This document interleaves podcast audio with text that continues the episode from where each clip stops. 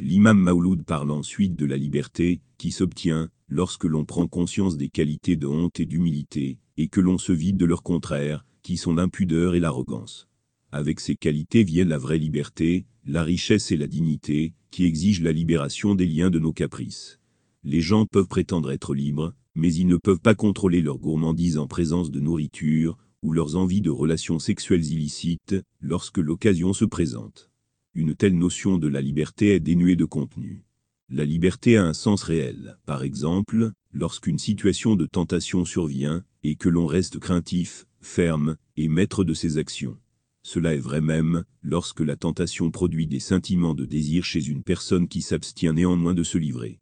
L'imam al-Razali parle longuement de l'estomac et des organes génitaux, comme étant les deux dominants. S'ils sont sous contrôle, tous les autres aspects du désir sont contrôlés.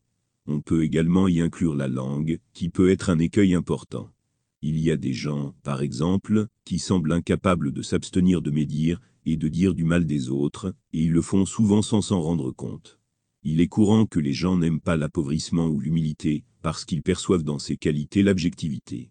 Pourtant, le prophète a préféré la pauvreté à la richesse. Il n'avait pas d'argent chez lui et il dormait par terre sur un lit en cuir bourré de fibres de palmier. Il n'avait pas de bijoux.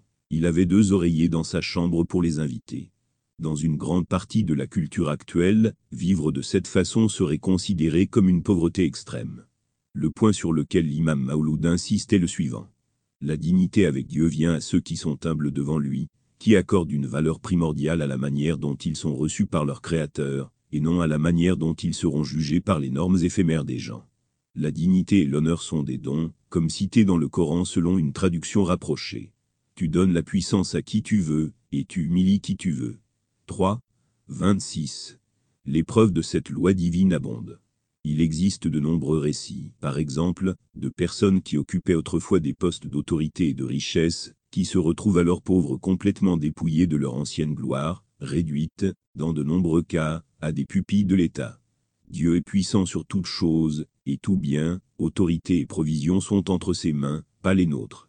De là, nous tirons un principe important. Si l'on poursuit ignoblement un attribut, il se verra paré de son contraire. Si quelqu'un est humble devant Dieu, il le rendra honorable. Inversement, Dieu rabaisse et humilie les orgueilleux, ceux qui recherchent avec arrogance le rang et la gloire devant les yeux des gens. Le Coran donne les exemples de Pharaon et de Corée, leur chute et leur disgrâce abjecte.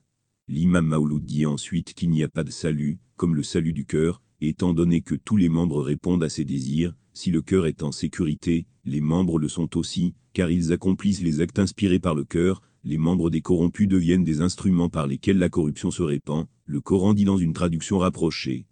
Ce jour-là, nous scellerons leur bouche, tandis que leurs mains nous parleront, et que leurs jambes témoigneront de ce qu'ils avaient accompli. 36. 65. Et dépensez dans le sentier d'Allah. Et ne vous jetez pas par vos propres mains dans la destruction. 2. 195 et nous leur dirons, goûtez au châtiment de la fournaise. Cela, à cause de ce que vos mains ont accompli antérieurement. Car Allah ne fait point de tort aux serviteurs. 3. De 181-182. Ils auront un énorme châtiment, le jour où leur langue, leurs mains et leurs pieds témoigneront contre de ce qu'ils faisaient. 24. De 23 à 24. Un hadith implique que la langue est l'interprète du cœur. L'hypocrisie est misérable, parce que l'hypocrite dit, avec sa langue ce qui n'est pas dans son cœur. Il fait tort à sa langue, et opprime son cœur. Mais si le cœur est sain, l'état de la langue fait de même. Il nous est commandé d'être droit dans notre discours, celui-ci étant une jauge du cœur. Selon une tradition prophétique, chaque matin, lorsque les membres se réveillent dans le monde spirituel, ils frémissent et disent à la langue. Crains Dieu à notre sujet. Car si tu es droite, alors nous sommes droits et si tu t'écartes, nous nous écartons également. S'engager dans le souvenir régulier de Dieu protège la langue et remplace les vaines paroles par des mots et des phrases qui élèvent une personne en honneur. La langue est essentielle pour développer la courtoisie avec Dieu, qui est le centre de l'existence.